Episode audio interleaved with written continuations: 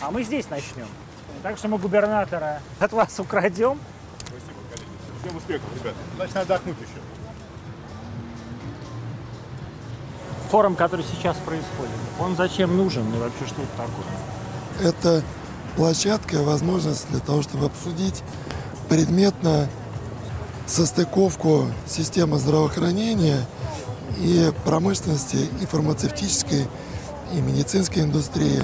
Вот ковид. Мы видим усиление эпидемии, и совершенно очевидно, оно приведет к новой волне этой осенью. Вот в каком сейчас состоянии фарма с точки зрения, опять же, Минпрома находится?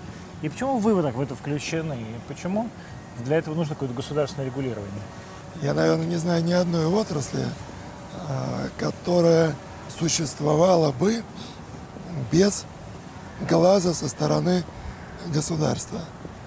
Почему бы вот нам взять и не локализовать производство Pfizer или там Модерна, и все бы было хорошо. Ну, там всех бы, всех бы пускали. Да. При, при выходе.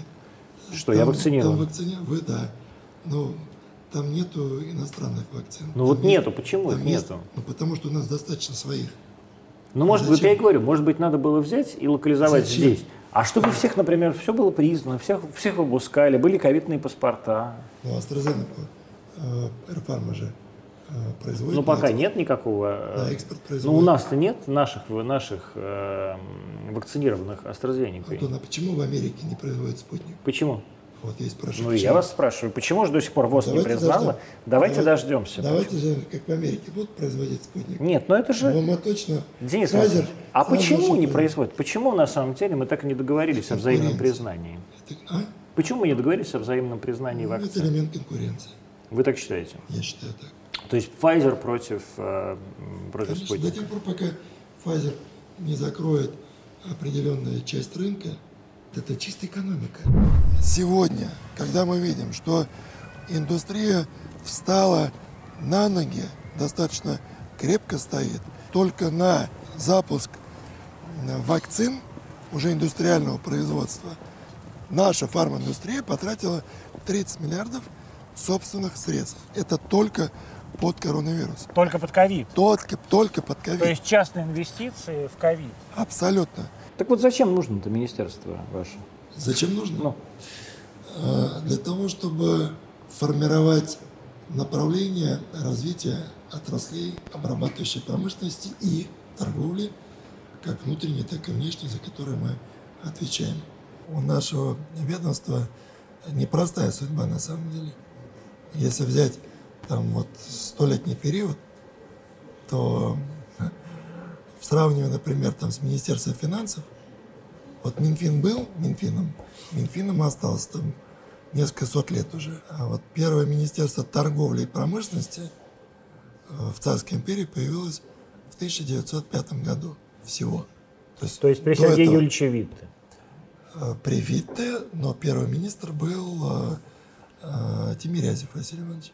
Его все ассоциируют э, с сельским хозяйством. На самом деле он был первым министром торговли и промышленности. Причем приходил, потом уходил, потом опять приходил, несколько раз был министром. Потом, после 17 года, э, превратилось все в наркоматы. То есть, если было одно министерство, разбили по наркоматам. Появилось несколько, как бы, таких маленьких министерств. Потом стали отдельные министерства. Итого, вот, э, если считать, сколько мы вобрали в себя на сегодняшний день отраслевых ведомств, это примерно около 30. Но самый сложный период был именно с 90-х годов, когда каждый год была трансформация. Тогда Каждый вообще год. каждый год была трансформация у Это, всех. это было что-то, это, это просто нереально было. То есть вот э, министерство э, сначала все слили в два, министерство промышленности, министерство оборонной промышленности. Просуществовало это всего год. Потом решили, значит, разбить вообще э, эту структуру и поместили все в Минэкономразвития и торговли в два департамента. Представляете? Вот эту всю огромную махину в два департамента. Ну, то есть там какой-нибудь отраслью занимался там один человек, что невозможно. Потом э, была э, по пора, когда это было Министерство промышленности, науки и технологий. Потом это было Министерство промышленности и энергетики. И в 2008 году и по сей день мы вот, Стали Минпром. наверное, вот это, это самый То длинный президент период времени, Медведев фактически вас благословил, да? а, как Получается. направление. Это произошло, наверное, Ну, если восьмой год. ну да, да. То есть вот с медведевских времен так это неизменно и остается. Да, то есть Минэк, э, Минэк передал торговлю в Минпромторг, а Энерго стало отдельным министерством. Наверное, придет когда-нибудь такое время, как, например, в Соединенных Штатах Америки. Там нет Министерства промышленности, но есть Министерство есть. торговли. В чем разница тогда между сейчас нынешним состоянием России и нынешним состоянием Соединенных Штатов, что вот нужно Министерство промышленности? Разные периоды развития и разные эволюции. Ну вот в Совершенно. чем? Что, что такого конкретного отличает нас? США всегда жили в рыночной экономике. Всегда. Они с этого начинали. Мы узнали, что такое рыночная экономика в начале 90-х годов. А давайте посмотрим модель Китая. У них есть Министерство промышленности, мои визави Министерство промышленности э, и информатизация. Ну, в, каждом, в каждой стране, знаете, мы делали на самом деле определенный свод, просто посмотрели, насколько популярна та или иная система. Примерно половина стран – это присутствие промышленности, где-то с торговлей, где-то с другими отраслями экономики. А половина стран мира – это там, Минэкономики или это Министерство инновационного развития, в зависимости от того, как, какая политика. Но, хочу заметить, Япония – это рыночная страна с рыночной экономикой или нет? Конечно, давно. Да. Но при этом полностью под протекторатом США. Отлично. Но там есть Министерство промышленности и торговли. Вот зачем оно нужно в Японии? А вот давайте спросим их, зачем им нужно. Но я могу ответить, зачем нам это нужно. Ну. Нам это нужно для того, чтобы формировать направление. Вот почему сегодня Викрам Пуни, глава фармасинтеза, нам очень нужна эта стратегия. Казалось бы, а зачем эта стратегия нужна? Ну, то Ну есть, да, ты частный предприниматель. Частный ты, небось, еще и предприниматель. гражданин Индии. а, кстати, не спрашивал, но Наверняка. точно гражданин России, а, потому что у него российский паспорт есть. Так вот, то есть он для нас не иностранец. Зачем ему эта стратегия? Ему это нужно, потому что мы даем вектор, Ну вот вы сами как, направление. как ощущаете? Вы И помогаете вектор- людям или вы мешаете им? Ну, хорошо было бы спросить э, тех, чье мнение вам интересно Ну, узнать. в том случае мне ваше мнение но интересно. думаю, что, конечно же, мы помогаем. В чем? Вы Вот знаете, вы говорите, мы даем вектор. Я же тоже не всегда был чиновником. Я чиновник, ну, в определенном смысле молодой, в другой смысле Сколько вам? опытный. 10 лет, да? 15. 15. Да, то Ну, есть с да 2007 много. года. Вот. А кто-то, например, из моих коллег, они Всю жизнь. после институтской скамьи пришли и росли как чиновники. Это профессиональный чиновник, да? Я все-таки получал опыт в реальном секторе эко- экономики. И те бизнесы, которыми я занимался и развивал, они э, там не предусматривали государственной поддержки. Это какие особенно- были бизнесы? Это и туризм, и перевозки, и продажа авиационной техники, и ремонт ее, и грузовые перевозки, продажа эм, сотовых, так сказать, даже у меня период там был вот где-то в 97-98 году, э, мы были дилерами Билайна. То есть Ну, чего вы только не делали? Разное попробовал, да, и компьютерами. Когда я пришел в министерство, а я пришел уже с должности ну, крупного руководителя крупной компании машиностроительной. Как вы называетесь? которая- Генеральный а, директор Генеральный чего? директор оборонпрома. Оборонпрома. Да, это э, А была- это частная разве была компания? Нет, это уже была, Уже была государственная. это уже была государственная. То есть я в 2001 году э, поменял немножко свой вектор. Ну, то есть, видите, перешел на самом деле, все-таки вы из уже частного- 20 лет реально руководите государственными какими-то структурами. Я сказал, как чиновник. Да. Это, это разница, большущая разница. То есть, работая в госкомпании или в компании с госучастием, или работать в министерстве, это совершенно разная жизнь. Ну, то есть, просто разная. И разный опыт. И когда я пришел, например, с этой позиции, мне казалось, что я знаю все. И я э, руководил э, там 100-тысячным коллективом, и это, поверьте, и, и с одной стороны огромная ответственность и колоссальный опыт. Но я проработал в этой структуре. Сколько лет вам было-то? Мне было, Когда вас назначили? сейчас скажу, 2001 год, если мне, если я 69 года рождения. 32? Да, 30 с небольшим лет. Вы не считаете, что это аферизм в 32 года возглавить компанию 100 тысяч человек? Не считаю. А, почему? Потому что до этого у меня за плечами руководство другими компаниями, хоть и полностью частными. Вам страшно было? Нет, абсолютно не Нет? страшно.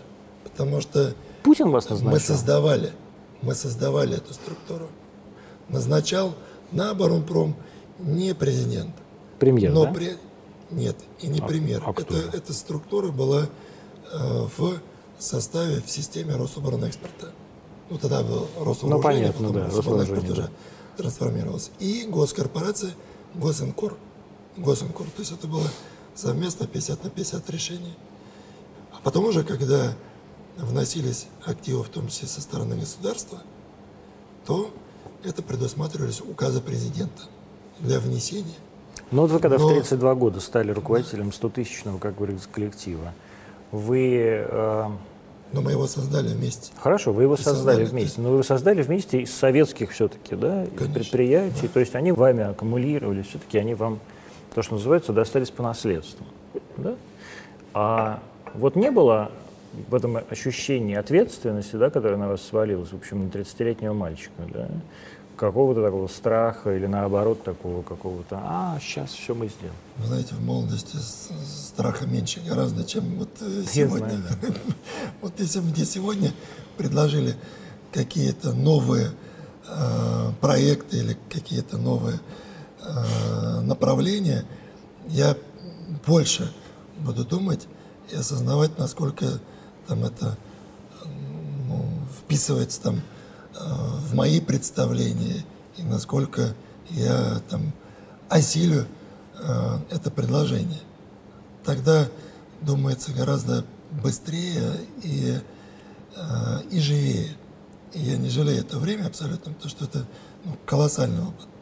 То, что было до этого, там вот просто частный бизнес, и то, когда ты э, объединяешь коллективы, а мне повезло в жизни, когда я пришел не на готовую позицию, а мы создавали там с Сергеем Викторовичем Чемизом это вместе, участвовал в этом э, руководитель госкорпорации Госинкор Чернов Владимир Александрович.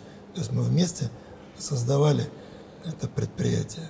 Потому что до этого я отработал специально, мне нужно было для того, чтобы принять, ну скажем так, вызов по объединению вертолетных заводов, мне нужно было погрузиться внутрь. То есть я пошел на два года, поработал в Улан-Удэ, замдиректора завода. Потом в конструкторское бюро, Московский вертолетный завод. В Люберце. Люберцы, Ну, Москва, Томиле, ну Сокольника, да. да. Мгм. А вот. И только после этого ты на до конца понимаешь все структуры. Хотя до этого я э, там занимался продажей этой техники, ремонтом, поставкой запчастей. Вроде мне казалось, я все понимаю. Но когда ты вот побудешь только внутри, пройдешь определенные этапы, вот тогда ты можешь сказать, да, вот я знаю, что этому заводу нужно, что в этом цехе нужно изменить, а что другому нужно. Несколько лет назад выпущен самолет Сухой Суперджет. Да, к нему есть много претензий. Плохо садится, виляет там и так далее. С вашей стороны претензии? Нет, вообще, я, у меня нет вообще никаких претензий. Я стараюсь. как А откуда ты Люди говорят, Какие? хорошие, Какие разные. Ну как, ну есть общественное мнение. Ну что, вот, вот что, вот, какие, какие русские? Вы знаете, нужно объективно смотреть. Ну давайте вещи. объективно посмотрим на вещи. Хороший самолет, плохой? Хороший самолет. Почему он хороший? Он хорош тем, что в нем заложены все инновационные решения, которые можно было только предусмотреть в момент проектирования и в момент запуска этого проекта. Я считаю, что это самый на сегодняшний день инновационный летательный аппарат в этом классе. Вы реально так считаете? Я реально так Во считаю. всем мире. А, конечно, а кто в этом классе еще? А я не знаю, кто бомбар... бомбардия. Бомбардир не в этом классе. А кто там летает? Embraer Эмбрайер, да. и китайские... э, Ну, то есть получается, самолеты. что, значит, у нас просто ни, ни с чем сравнивать. Почему? Три самолета. Ну хорошо, китайский Суперджет, какой-то. Суперджет, китайский и бразильский. Три самолета. Ну, то есть нет, не, то есть нет ни Airbus, ни Боинга в этой конкуренции, У Airbus и Boeing есть конкуренция с МС-21. которого нет. Где же он? есть. Ну где он? Как? Где Ну он? где он не летает? Ну, подождите секундочку, он летает. во-первых. Где он летает? Он летает в небе и проходит сертификационные Но испытания. Ну, он должен был в шестнадцатом году выйти, Он не по-моему, или должен быть в 16 18 году. Это невозможно. Потому что мы проект только запускали в 2008 году. Это был не ОКР с 2008 года, а мы должны были поднять самолет действительного права первый раз в 2017 году. Можно вам вопрос задам? Да. В каком году должны были поднять... Денис из Москвы спрашивает, Антон из Москвы. Да. Да, давайте. В каком году должны были поднять Dreamliner 787? Я не Или знаю, я- Airbus 380? В каком? На сколько лет? На сколько лет задержали? опоздали? На 5 лет. И никто об этом не говорит. И Суперджет, а, собственно, создавался в кооперации с мировыми гигантами. А что значит кооперация? Вот в Кооперация, чем кооперация была? 60% с лишним комплектующих этого самолета – это зарубежные производители. Это гранды авиационной Это хорошо или плохо? На том этапе это было очень хорошо, это было необходимо, потому что предыдущий период в советское времени мы э, традиционно имели всегда э, лучшие позиции по боевой авиации. У нас были хорошие гражданские самолеты, но при этом не с недостаточной экономикой. Экономика с точки зрения экономики рейса или кресла пассажира. То есть мы не думали о цене топлива. То есть у нас были мощные, хорошие двигатели. На хорошем самолете хорошей аэро- аэродинамикой. Мы не думали о комфорте пассажира. А сегодня пассажир требовательный. Он требует комфорта, он требует эффективной цены и качества. Поэтому мы для того, чтобы не изобретать велосипед, воспользовались этой кооперацией. Правильно мы сделали или неправильно? А вы меня спрашиваете? Да, конечно. А я не знаю, как сейчас происходит. Я думаю, что правильно. А, Но а, сейчас это полностью... Если бы мы не пошли бы этим путем, то сегодня мы бы не получили МС-21. А где МС-21-то? МС-21 Когда он полетит? находится на испытаниях, он летает. Хорошо, когда он полетит, когда он В следующем, ставит году след... мы, в следующем году мы рассчитываем на получение, завершение испытаний, получение гражданского сертификата и передачи первому. МС-21 Уже- это конкурент чего? Это конкурент, 320-го? Это конкурент 320 и это конкурент 737 То есть это среднемагистральный Это самолет. среднемагистральный самолет. И совершенно он будет среднемагистральный, как бы он войдет в эту конкуренцию? а он уже входит в эту конкуренцию, имея тактико-технические данные, которые соответствуют другим конкурентам.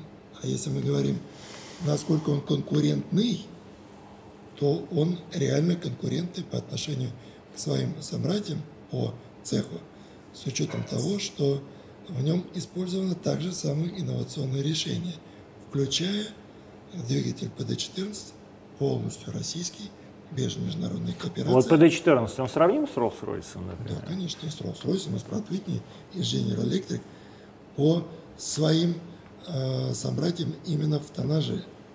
То есть это 14 тонн э, тяги. То есть и по шибовым показателям, и по, расходу шумовым, топлива, по да? расходу топлива.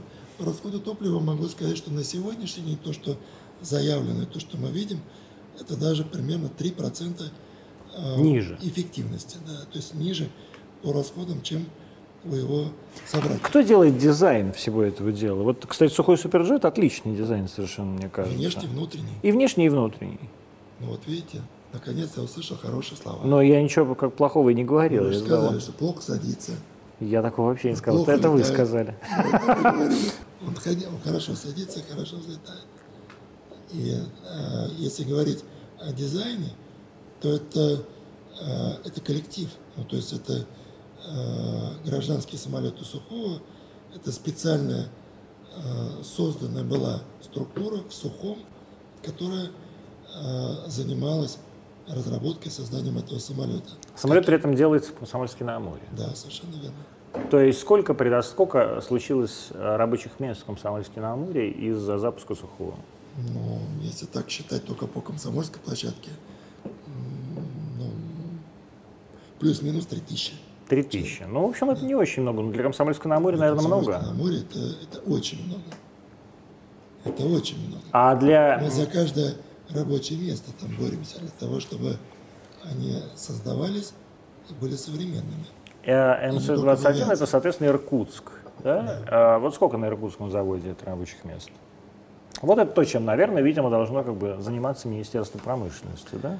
Ну, Министерство э, промышленности и торговли не только этим должно заниматься подсчетом количества рабочих мест. Это как раз Но не про подсчет. прерогатива коммерческой компании. Но, тем не менее, вы, вы, отвечает. вы Они государство. должны отвечать за эффективность использования государственных средств, которые были предоставлены в виде поддержки на создание данного продукта. Ну вот, И суперджета, и МС Иркутск, сколько там будет? 10 тысяч? Нет, это будет, не будет 10 тысяч. Если мы говорим про МС-21, мы же говорим Иркут, Да. как Иркутский авиационный завод, все вместе. Это около 8 тысяч человек. Ну, это почти сравнимо. день. 8 тысяч, да. Да. Если бы это было, скажем так, стапельное производство, то это было бы плюсом там 3000. Это бесстапельное производство, это поточно-конвейерная э, сборка. То есть самолет движется в процессе своего создания от, соответственно, департамента к департаменту, ну, либо от поста к посту. От говорить. департамента к департаменту. Мне вот это нравится, конечно. Значит, давайте тогда. Это международный термин. Когда Скорее, самолет до конца следующего года, да, Да, он выйдет года. уже, уже выйдет серийное производство. Верно. И Нет, со- серийное уже вышел. мы уже Ну, будет полностью сертифицирован и уйдет, например, получим сертификат и передадим первому коммерческому. первый коммерческий покупатель, это будет Аэрофлот. Это будет Аэрофлот. Сколько есть уже подряд, ну, как бы заказов? По Аэрофлоту Да. больше 50 самолетов. Больше заказано 50 самолетов. Да. То есть, соответственно, Аэрофлот А предполагает... всего заказов на МС-21 сегодня более 170. Где? Где Кто заказы- покупает? А, ну, это и российские компании в первую очередь. Ну, это что, Я Победа, это что? Это Аэрофлот, с чего мы начали. Это Red Wings, это а, Азимут, это S7, который планирует покупать все авиакомпании, которые... То есть вся линейка среднего фюзеляжа, да, она собирается русская, Конечно. собирается перейти на МС-21. Абсолютно. Почему? Почему не остаться на Боингах, на Airbus'ах? Он дешевле, он лучше, вы даете какие-то преференции. Вот почему? Но Откуда такое доверие к Преференции- российскому производителю? Вот честно. преференция, конечно же, оказывается, это оказывается каждым производителем, или точнее каждой страной, где находится производитель. Это касается и США, и Европы. А мочит нас вообще на Запад? А вы что, сами не видите? По-моему, ответ очевиден абсолютно. Мне очевиден, но как бы многим не очевиден. Ну, конечно же, да. Это- Почему? Это, нездоровая конкуренция. Мы же летаем на Боингах. И даже сертифицировали. И Airbus сертифицировали.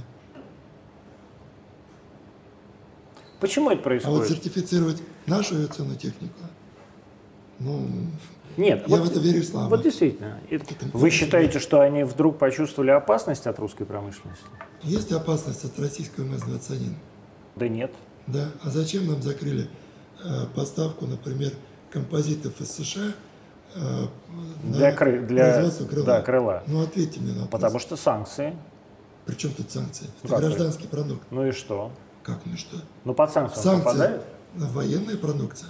А почему? Зачем вам Военное нужен? Хорошо, подождите секунду. А зачем вам нужен американский композит? У нас что, нет российского Сейчас композита? есть. Есть. Но мы же хотели международную кооперацию поиграть.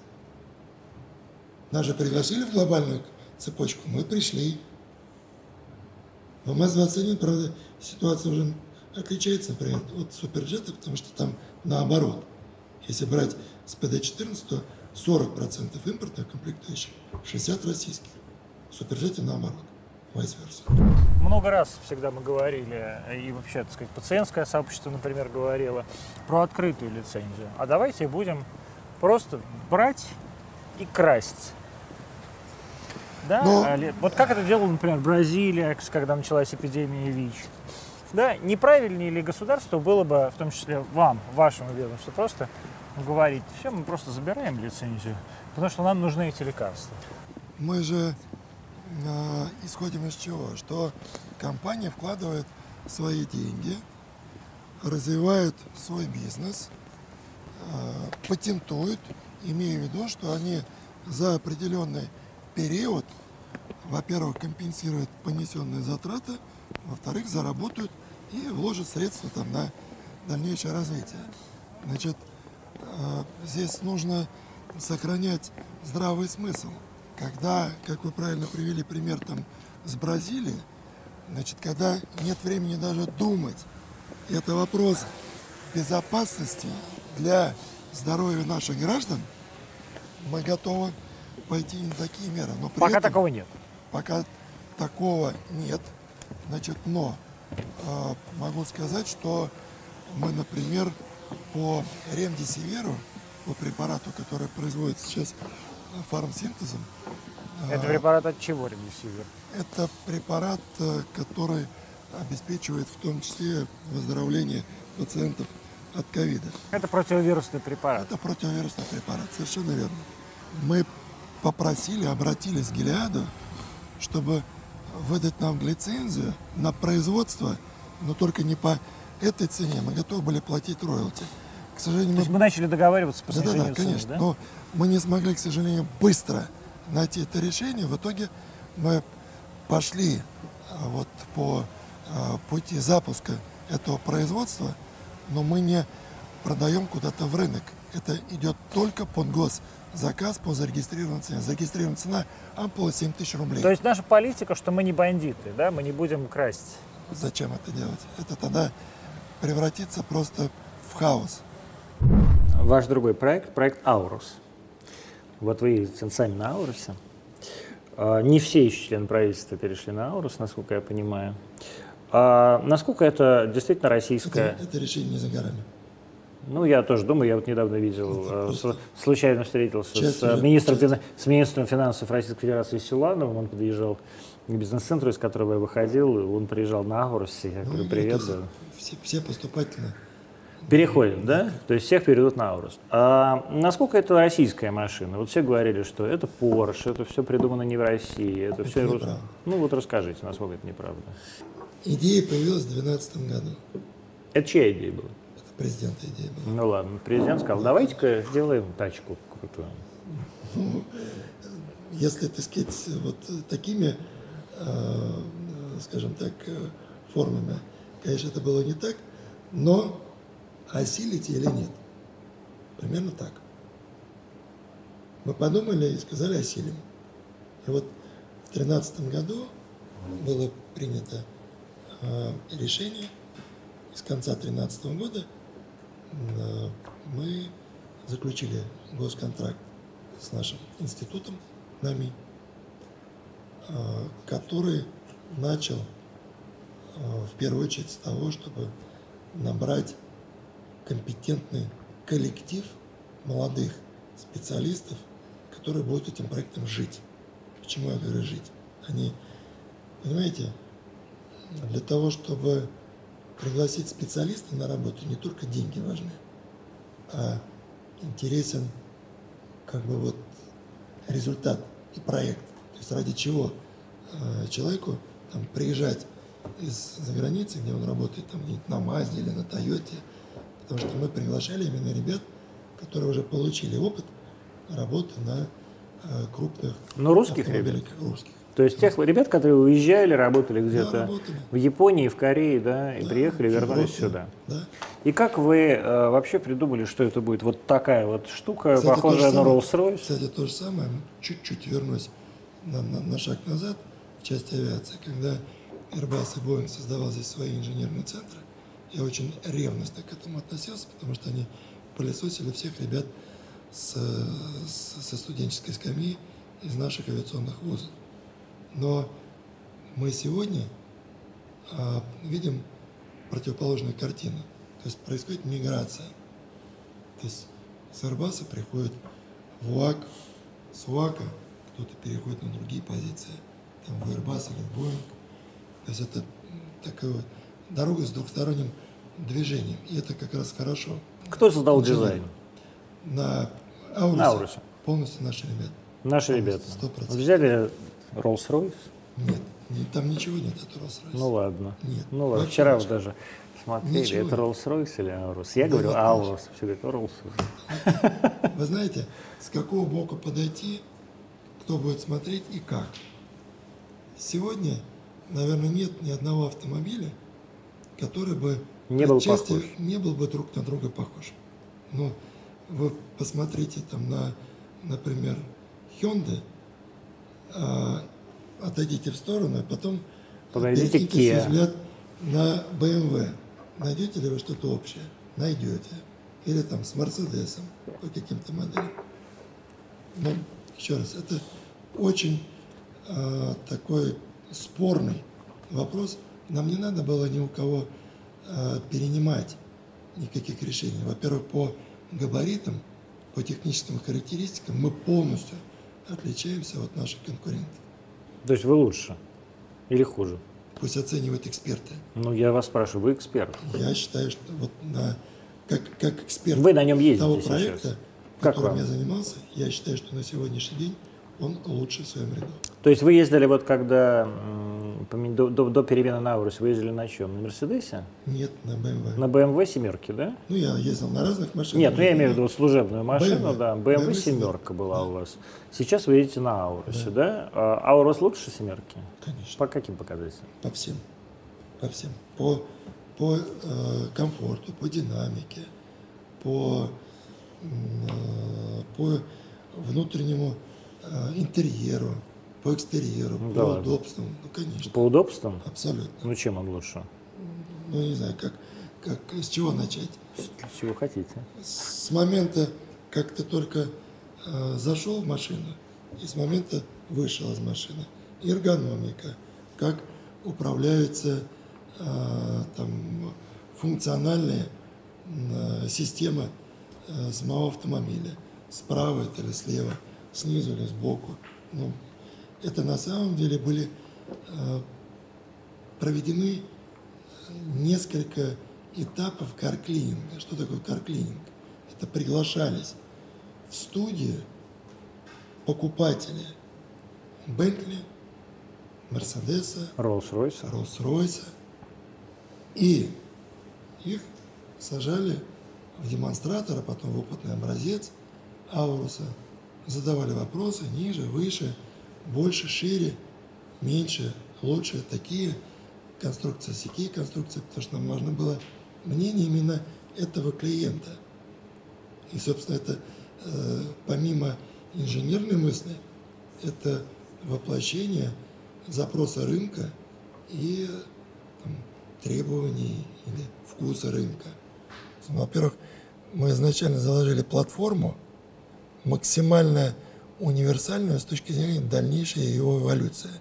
То есть нам не надо, например, в следующей итерации, а мы ее планируем сделать там в 2024 году, с точки зрения изменения платформы, а, применения, например, а, водородных элементов. Господи, боже мой. либо Это вот водородный электро, электрическая версия с э, батареями, А какой лучше с, двигатель, с вашей компактным, точки сейчас, зрения? с компактным э, двигателем Да, внутреннего на литии, да, сгорания. да. Нет. То есть мы разные версии сейчас Ну вот вы ездили, я знаю, на водородном каком-то Да, двигателе, полностью да? водородный. Ну это кошмар. Я бы, конечно, ну, взорвался бы меня подо мной. Почему Ну, он я под вами знаю. взорвался? Ну, под Подо мной нет, потому что, ну, потому что вы министр промышленности. а Подо мной взорвался точно. Это я Ну, прям- почему Господь так? меня покарал. Да ну что. А что лучше, электромобиль или водородный? А, дело в том, что водородный автомобиль это такой же электроавтомобиль. Только просто Ну, как это? там как криогенные находятся контейнеры или баки, в котором находится водород. Ну, я вот То в есть этом ничего того, не что- понимаю. То есть вот ну, то есть либо батарея, просто батарея литиевая, либо да, батарея, большая, да? здесь и батарея, и водород. водород. И водород. Но те же самые электрические двигатели, которые А водород в зачем движение нужен? Он нужен просто, Как- чтобы, чтобы за- завести, да? для того, чтобы фигню? через электролизер это прошло, и, соответственно, выработалось Вот завод в. Елабуге, да? В Елабуге, правильно я понимаю, делается? Да. э, сказать, он, он зачем нужен? То есть какое там будет серийное производство? Их сколько вообще должно быть?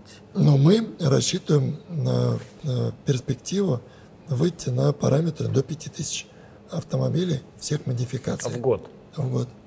Это лонг, это обычный, плюс джип вы Все собираетесь, вместе, да? да. То есть 5 В тысяч. следующем году мы запускаем там э, Это много SUV. или мало? Для такой категории автомобиля это нормально. Это и Вот Rolls-Royce сколько мало. делает? Ну, примерно так Столько же. же, да? да, около того. То есть вы считаете, что у вас будет 5 тысяч покупателей, ведь не только в России, Конечно. а где еще будут покупатели по Шаурус? Ну, Вы знаете, у нас же партнер Тавазун. Кто? Тавазун – это компания из Эмиратов, и 30% принадлежит им. а, уже э, непосредственно в коммерческой компании Аурус. То есть В продажный. в продажной. Продажной В производство. сейлзах, да. Нет, А, и в продажи производстве, производства, конечно. То есть, что касается Алабуги, это уже компания Аурус, где есть коммерческая составляющая. Что касается НАМИ, где разрабатывалось, есть опытное производство, и оно продолжает функционировать, потому что там собираются все спецверсии, тяжелые версии. И э, основная номенклатура – это легкие версии, седан, это внедорожник, который будет производиться непосредственно в Аламаге. Как вам вообще быть министром?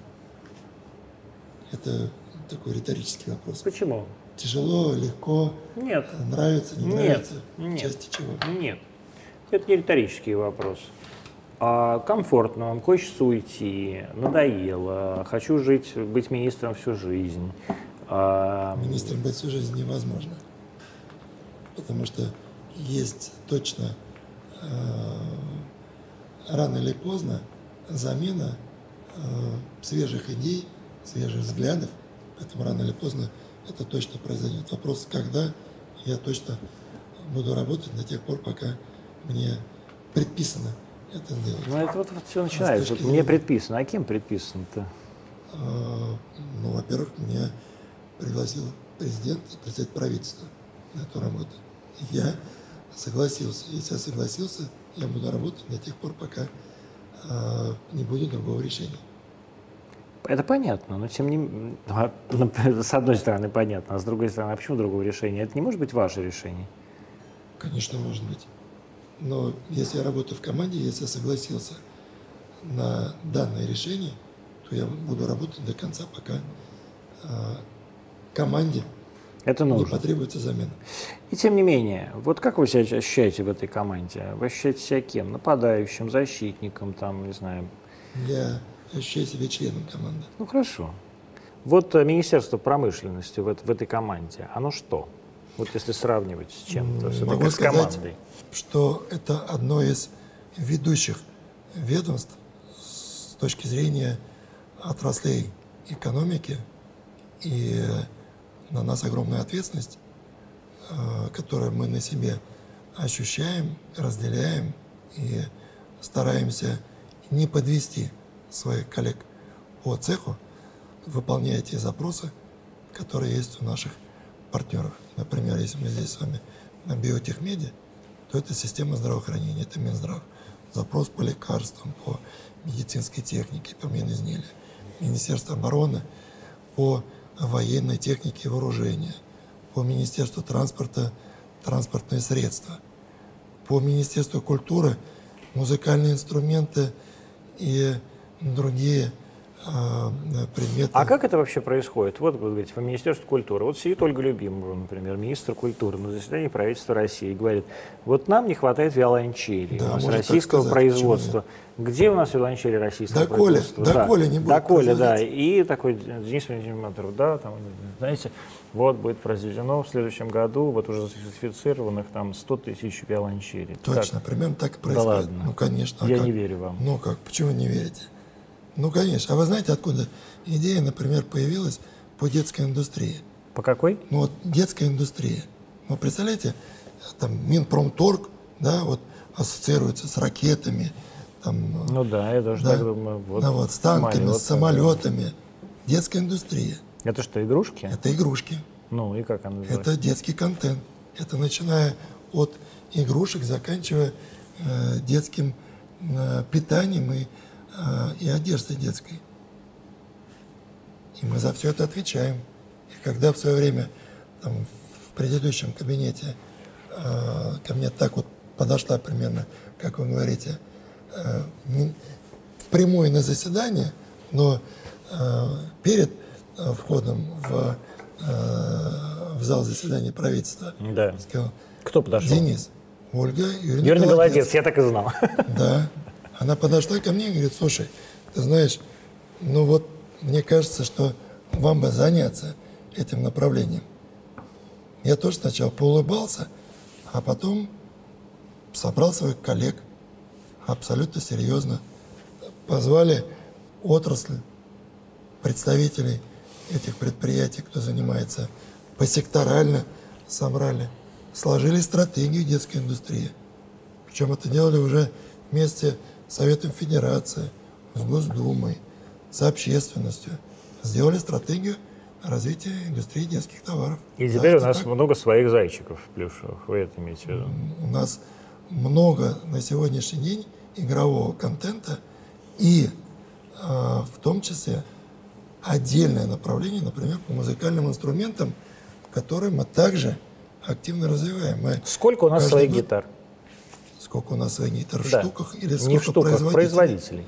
Вы знаете, не так много. Я вам скажу, сколько по пианино, потому что э, помню это лучше. Около пяти производителей. А есть когда мы хоть, начинали есть хоть, 14 одно, году, хоть один рояль, который... Вот секунду. Есть ли хоть один рояль российского производства на конкурсе имени Чайковского? Их там шесть. рояль стопроцентного производства нету. Нету. Ни одного.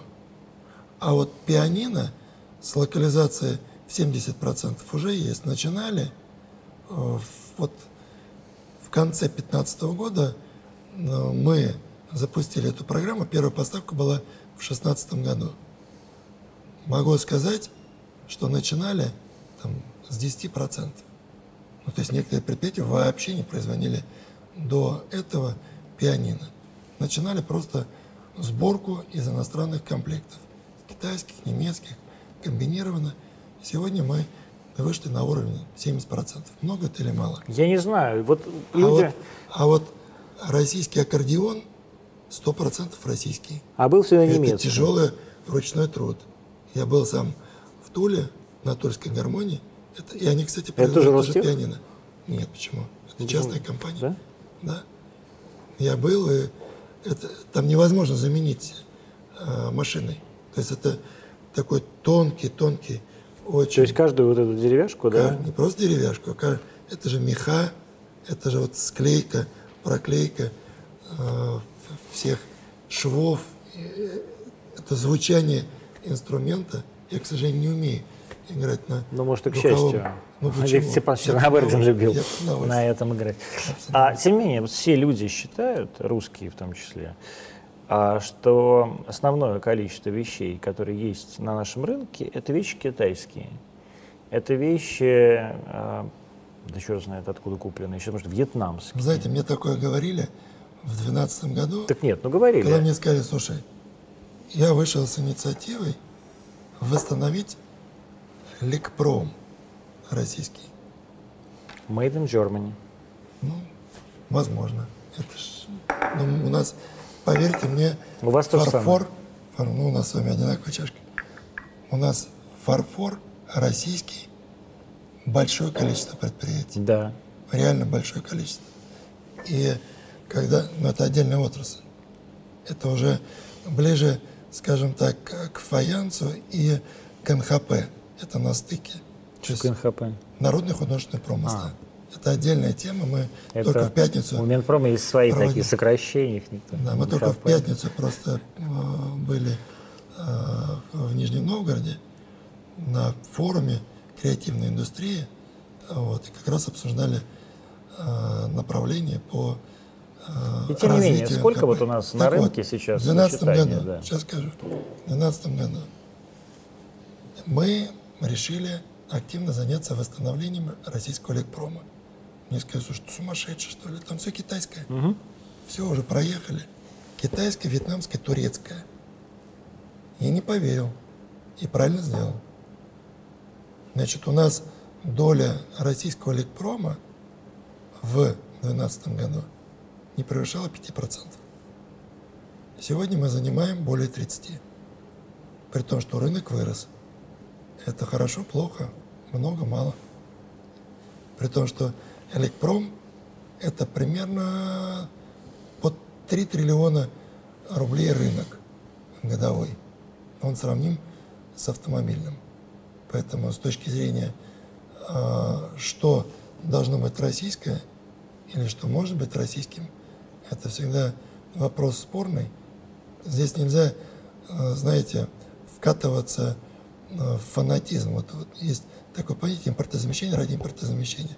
Вот это мы точно не сторонники. А там, где вопрос либо национальной безопасности, это точно должно быть свое.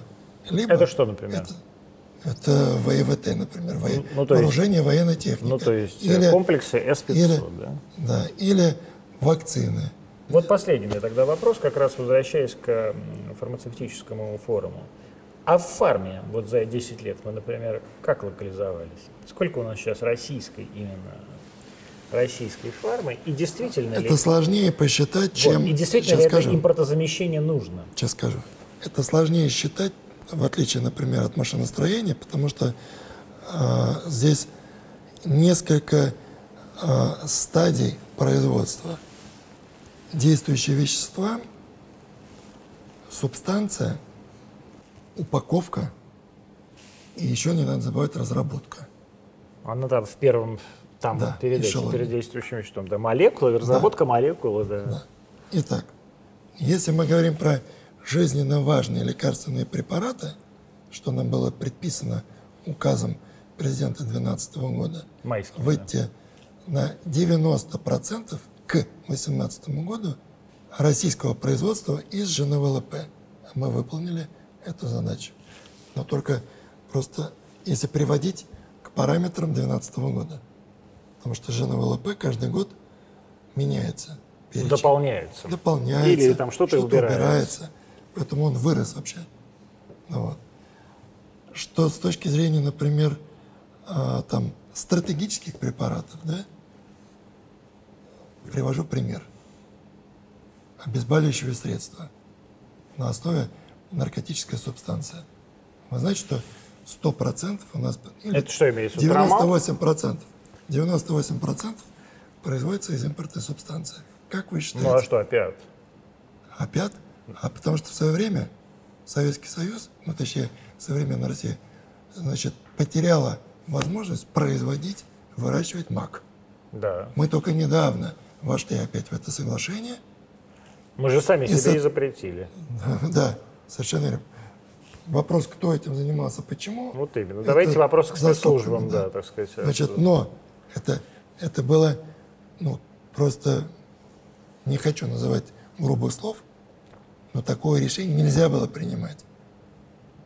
Не дай бог что-то произошло, это, эти обезболивающие средства мы не сможем производить. Но вы так и не боролись с наркотиками. Это не борьба. Мы сейчас получили право на выращивание на отдельно отведенной территории закрытым периметром Росгвардии. Туда никто не попадет, кроме специалистов. Мы должны вырастить свой маг опиоидный, получить свою собственную субстанцию, а не очищать ту э, гадость, которая Который изымает- из Пакистана, из- из, Индии, из, из глава- а самое главное, из который- внешнего, да. Которая, ну, На границе- на границе изымает, изымается. изымает. Ну, это, вот я почему сказал 98%, это же 2%. Она очень грязная. И, конечно же, мы должны делать, так сказать, это в том числе, кстати, и для э, детей, для страдающих, так сказать, неизлечимыми э, заболеваниями. Не, не только для детей, для хосписов, для кого угодно. И для детей в том числе. Поэтому у нас должны быть какие-то вещи обязательно свои, сто процентов свои. А по каким-то направлениям, пожалуйста, пусть это будет лицензионное производство из импортной субстанции, из собственной, но на основе импортных действующих веществ. Пожалуйста, никто не запрещает. Хочешь участвовать в госзакупках? Прочитай 719 постановление. Посмотри условия. Мы же должны мотивировать производителя, чтобы он формировал добавленную стоимость здесь. Иди дальше вниз по глубине производства. Производи собственную субстанцию и бери, собственно, действующее вещество. Ну, То есть не может быть импортозамещения ради импортозамещения. Нет, конечно. Это неправильная э, стратегия, и мы ее точно никогда не пропагандируем.